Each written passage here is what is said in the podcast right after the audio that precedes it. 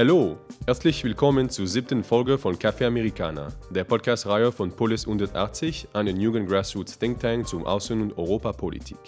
Mein Name ist Bruno Saint-Jacques und ich werde die heutige Folge moderieren. In der Folge sprechen heute Robert Fischer, ich rede heute über die Rolle der USA im Menschenrechtsdiskurs. Hallo, ich bin Silvia Wittmer und ich spreche heute über konkrete innenpolitische Herausforderungen im Menschenrechtskontext in den Vereinigten Staaten.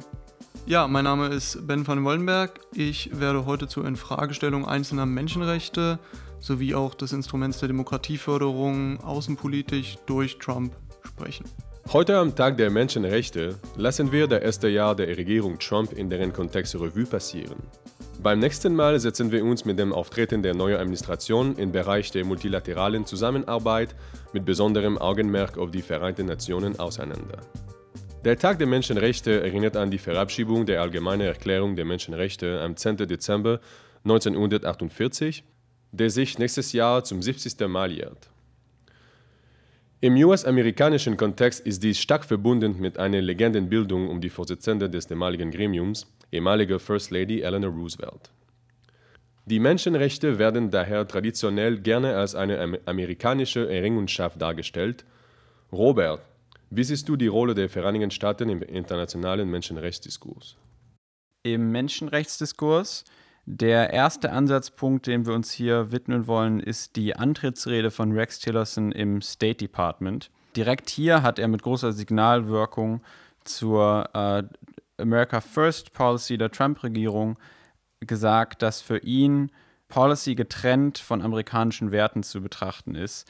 Das bedeutet, es geht fortan in der amerikanischen Außenpolitik um harte Interessen und weniger um Werte, unter denen in diesem Fall die Menschenrechte gefasst werden. Die Frage ist, wie viel Aussagekraft diese Einstufung jetzt noch hat, weil wir regelmäßig hören, dass Rex Tillersons Amtszeit möglicherweise bald enden wird. Ähm, erst vor ein paar Tagen haben wir gehört, dass er möglicherweise durch CIA-Direktor Mike Pompeo ersetzt wird. Darüber werden wir beim nächsten Mal noch reden. Andere Quellen, auf die wir uns schon beziehen können, sind äh, Trumps bisherige Auftritte als Präsident, vor allem seine vielbeachtete Rede vor der UN-Generalversammlung. Hier hat er sehr stark die Werte Souveränität und Wohlstand als ähm, wichtige Faktoren der internationalen Zusammenarbeit im Rahmen der UN hervorgehoben hat aber äh, erstaunlich wenig über, Menschenrede, über Menschenrechte geredet. Ähm, auch dem widmen wir uns nochmal in der nächsten Folge detailliert. Generell merkt man bislang in Trumps öffentlichem Auftreten gegenüber anderen Staatsoberhäuptern, dass die Menschenrechte in der Ansprache und der Kommunikation einen anderen Stellenwert haben als für Vorgängerregierungen. Das sehen wir zum Beispiel daran, dass einer der ersten Staatsbesuche in Saudi-Arabien stattgefunden hat, dass öffentliche Kritik an Saudi-Arabien ähm, kaum stattfindet, dass es Besuche gibt in den Philippinen und öffentlichkeitswirksame Auftritte mit Rodrigo Duterte. Ähm, und viele vergleichbare Anlässe, ähm, wo sich sagen lässt, dass das definitiv eine Trendwende ist im Vergleich zur Obama-Regierung. Ja. Und was ist deine Einschätzung zur amerikanischen Kritik am UN-Menschenrechtsrat? Der Menschenrechtsrat wird ja regelmäßig von der amerikanischen UN-Botschafterin Nikki Haley thematisiert, zwischendurch auch mal von Mike Pence. Und die USA haben da jetzt im Laufe der Amtszeit der Trump-Regierung schon mehrfach mit dem Austritt gedroht. Dafür gibt es zuerst mal zwei Gründe. Der eine ist die Kritik an einer vermeintlich einseitigen Ausrichtung gegenüber Israel. Äh, viele Resolutionen des UN-Menschenrechtsrats, wo es um Siedlungspolitik geht, wo die amerikanische Regierung den Eindruck vertritt, dass das überproportional ist. Der zweite Grund ähm, und möglicherweise der gewichtigere ist die Mitgliedschaft von Staaten, die Menschenrechte verletzen. Das heißt, hier ist dann die amerikanische Argumentation, was ist eigentlich das Ziel von einem Gremium, wenn wir Kuba und China als Mitglieder haben und diese Staaten quasi ihre Ziele verfolgen können, während sie sich gleichzeitig unter dem Mantel der UN auch noch die Menschenrechte auf die Fahne schreiben. Und wollen wir davon eigentlich Teil sein?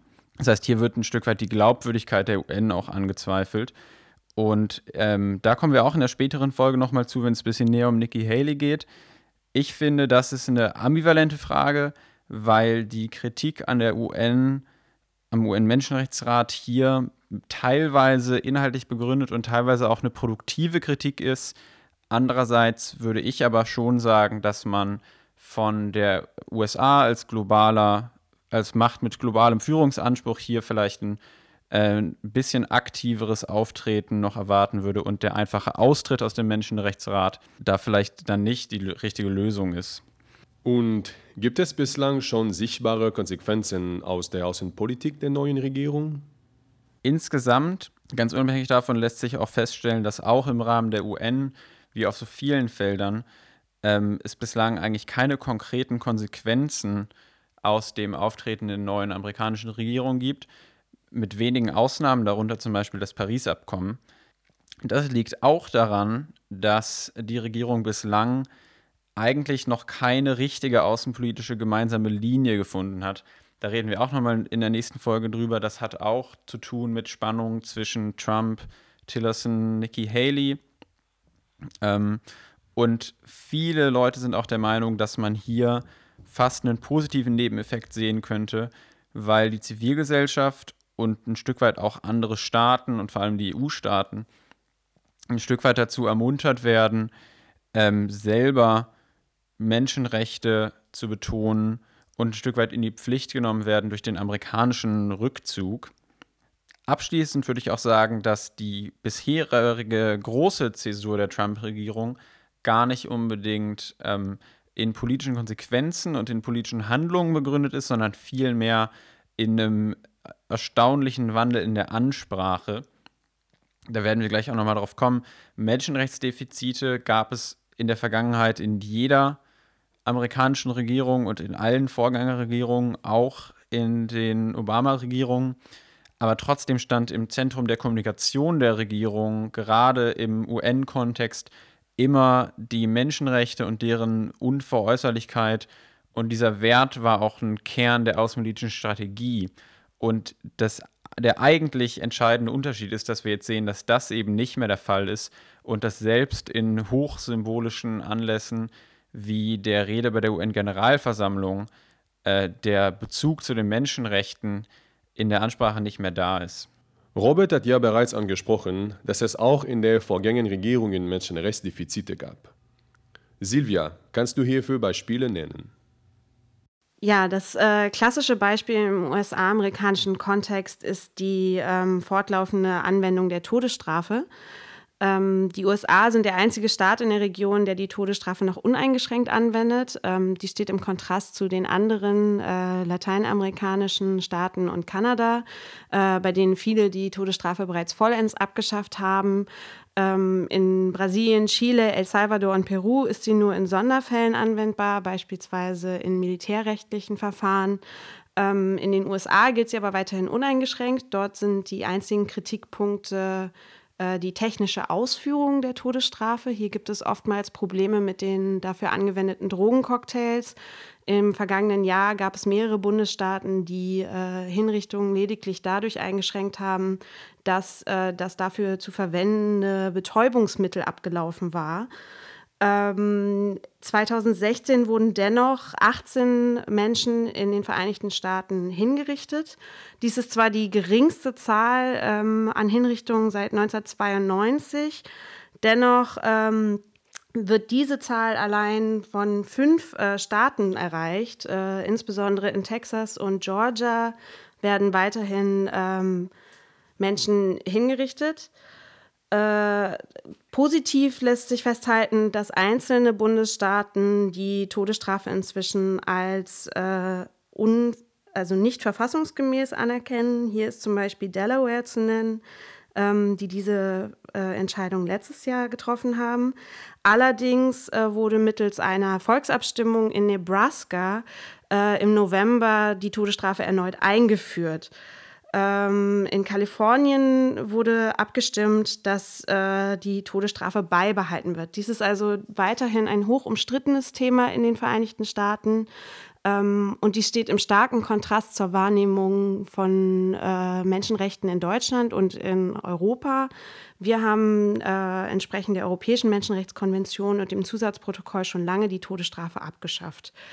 Andere Themen, ähm, die problematisch sind, äh, sind das Strafrecht in den Vereinigten Staaten generell. Auch hier ist eher die Anwendung des Strafrechts problematisch. Äh, es gibt große Kritik an ähm, dem hohen Strafmaß für Drogendelikte, die äh, zurückgehen auf Reagans War on Drugs ähm, und die in überproportional hohen Zahlen von Gefängnisinsassen, die Minderheiten angehören, resultiert haben. Ähm, ansonsten natürlich auch sehr in den Medien präsent ist die hohe Schusswaffengewalt. Diese wird auch unterschiedlich wahrgenommen im Rahmen der Minderheiten, äh, insofern, dass äh, im Sprachgebrauch öfters von äh, psychischen Störungen gesprochen wird, wenn der jeweilige Täter äh, der weißen Mehrheit äh, angehört. Wenn jedoch ähm, der Täter einer Minderheit angehört, das gerne als äh, politisch motivierter oder terroristischer Anschlag gewertet wird. Okay. Und meine nächste Frage wäre, haben wir ein grundsätzlich unterschiedliches Verständnis der Menschenrechte in den USA und Europa beziehungsweise in Deutschland? Jein. Also man kann sagen, dass man in der Wahrnehmung andere Prioritäten aufgrund der historischen Entwicklung der Menschenrechte sehen kann. Die äh, allgemeine Erklärung der Menschenrechte, die Robert schon angesprochen hat, wird allgemein wahrgenommen, äh, dass sie auf der Magna Carta der französischen, äh, der Rechte der französischen Revolution und äh, dem amerikanischen Bill of Rights äh, basiert. In Deutschland ist der Menschenrechtsfokus äh, oftmals gekoppelt an die Grundrechte. Dadurch haben wir halt einen größeren Fokus in der Diskussion stets auf, den, auf die Menschenwürde und den Wert des Einzelnen, während in den USA oftmals die Rhetorik den Fokus auf ähm, Rechte wie die Redefreiheit und die Meinungsfreiheit legen. Ben, Silvia hat den Fokus ja mehr auf die innenpolitischen Herausforderungen gesetzt. Inwiefern hat sich denn außenpolitisch durch die Trump-Regierung etwas verändert? Bislang hat ähnlich wie auch bei innenpolitischen Themen Trump sowohl als Kandidat als auch dann nach seiner Wahl als Amtsinhaber durchaus in, zu verschiedenen Gelegenheiten gesagt, dass er mit den Traditionen seiner Vorgänger brechen möchte. Inwieweit sich das aber konkret in außenpolitischen Neuausrichtungen widerspiegelt oder niederschlägt, das steht größtenteils bislang noch aus. I believe in a foreign policy based on our national interests that focus on American security and regional stability. Instead of using our military to create democracies in countries with no democratic history and couldn't care less about democracy. We're trying to force democracy down their throat. We're spending trillions of dollars and they don't even want it. Ja, Trump spricht hier sehr klar davon, dass er gewisse außenpolitische Leitlinien, wie sie zuvor unter den Administrationen Obamas ähm, sowohl auch als George W. Bushs ähm, existiert haben, nicht weiter verfolgen möchte, dass er Demokratisierung in anderen Staaten sowie auch deren Menschenrechtsschutz, deren Menschenrechtspolitik nicht unbedingt fördern möchte, dass das für ihn keine Priorität hat. Ähm, Konkret wurde unter Bush Jr. ebenso wie unter Obama äh, Menschenrechte und Demokratieförderung viel als, als strategische Mehrheitsmeinung eigentlich der außenpolitischen Ausrichtung gesehen. Ähm, es wurde nicht als kurzfristige Taktik eingestuft, mit der man seine unmittelbaren Interessen über die nächsten Jahre sichern möchte, sondern ähm, abgewogen natürlich mit, mit anderen Überlegungen, eher eine langfristige oder mittelfristige zumindest Perspektive anlegt und da natürlich das Ziel verfolgt, dass eine Stabilität ähm, letzten Endes am besten dadurch gewährleistet ist in Staaten, die demokratisch sind, die die Menschenrechte achten. Damit, ähm, wie bereits eingangs zu hören, möchte Trump augenscheinlich brechen. Er will den Menschenrechten, der Demokratieförderung in, sein, in seiner außenpolitischen Leitlinie keine entscheidende, keine herausragende Rolle mehr zukommen lassen. ähm, die freundschaftlichen Beziehungen oder als solche zelebrierte Beziehungen zu den Philippi Philippinen, zu Duterte, ebenso wie seine erste Reise als ähm, US-amerikanischer Präsident unter anderem nach Saudi-Arabien haben das unterstrichen. Er hat im, im Zuge dieser Reisen viel eher bewundernde Aussagen, ähm, Wertschätzung fast schon vermittelt über diese, diese Amtsinhaber in, auf den Philippinen und in Saudi-Arabien, die in der Realität tatsächlich mit dem, was ursprünglich mal vielleicht als US-amerikanische Leitlinie zur Demokratieförderung und Menschenrechtsförderung außenpolitisch nicht wirklich übereinstimmen. Die Frage ist allerdings auch hier, das ist eben bereits bei Silvia angeklungen, ob da nun wirklich ein greifbarer, sehr konkreter Unterschied besteht auf der einen Seite zu seinen Vorgängerregierungen und was die im Detail ähm, umgesetzt haben, gleichzeitig aber auch die Frage, ob da zwischen der Rhetorik und dem, dem was letzten Endes als außenpolitische Handlung erfolgt, ähm, ein nennenswerter Unterschied besteht oder ob das tatsächlich gleich ist.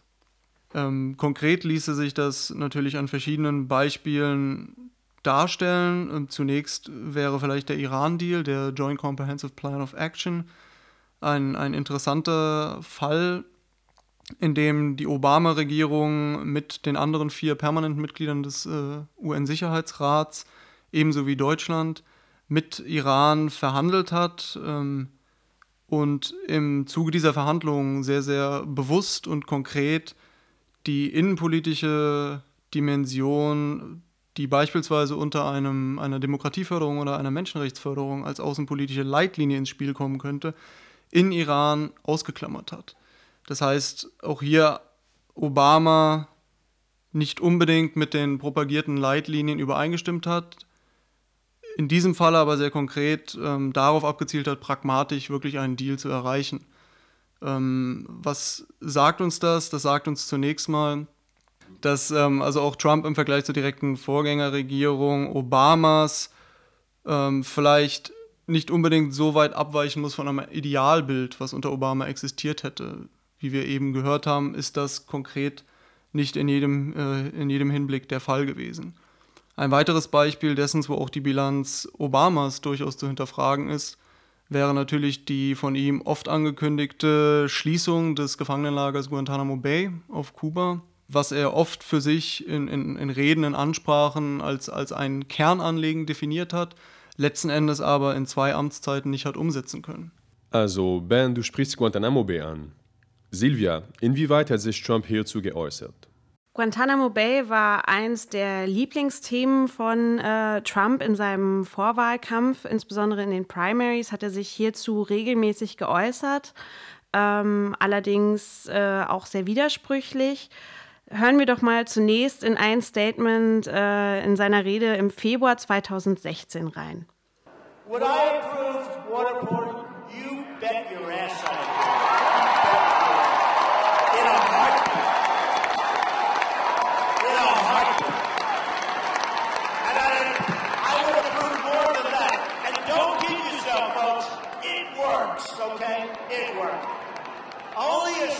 person would say it doesn't work. It works. It works. Believe me, it works. And you know what? If it doesn't work, they deserve it anyway for what they're doing. But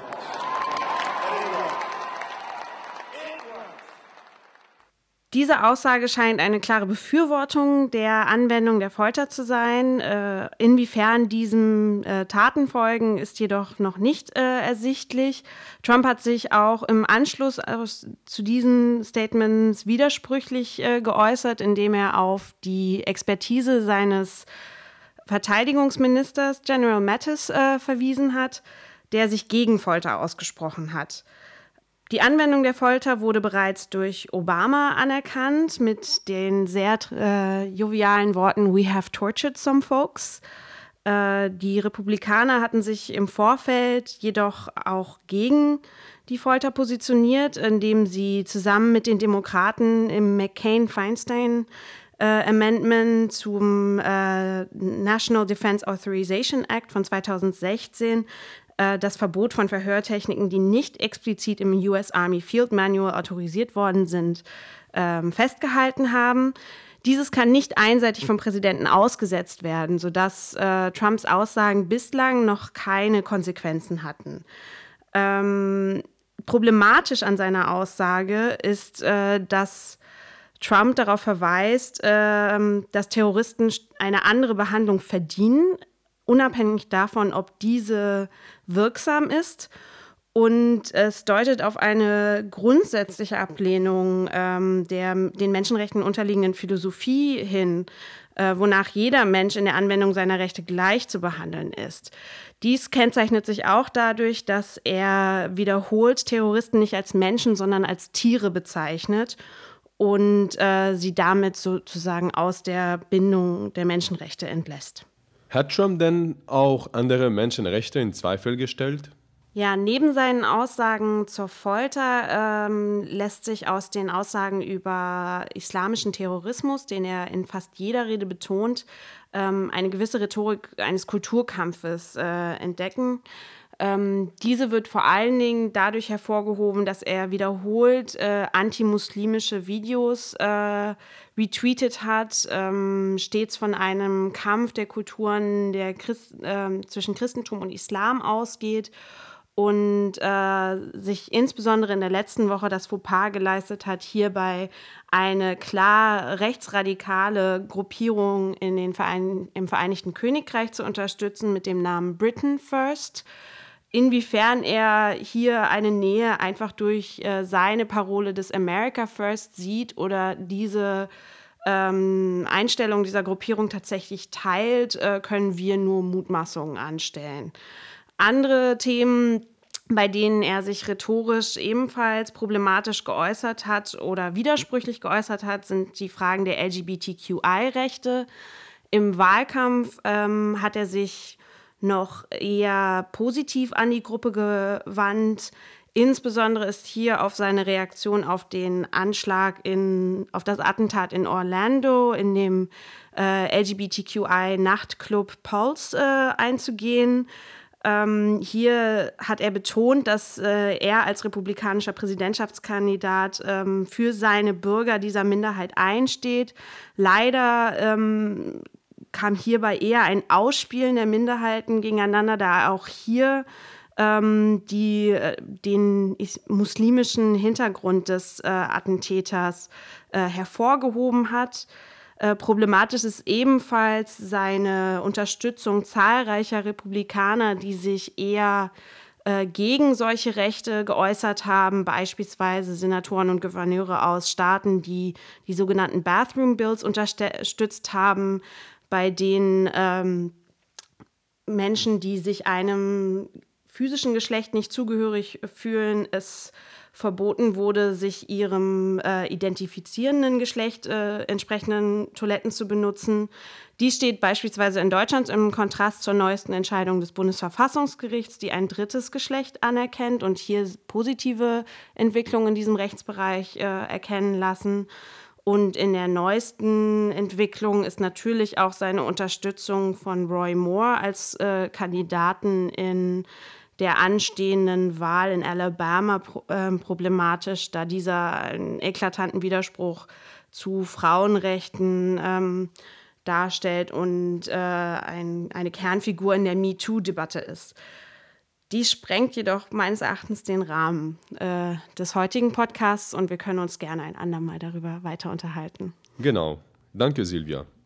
Das war alles für heute und wie gesagt, beim nächsten Mal sprechen wir über das Auftreten der neuen Trump-Regierung in der multilateralen Zusammenarbeit, insbesondere im Kontext der Vereinten Nationen und wie die internationale Gemeinschaft auf die heute beschriebene Entwicklung reagiert. Solltet ihr Anregungen, Fragen oder Ergänzungen haben, würden wir uns freuen, wenn ihr uns diese unter podcasts mit ein S at polis180.org zukommen lasst. Danke fürs Zuhören und bis zum nächsten Mal.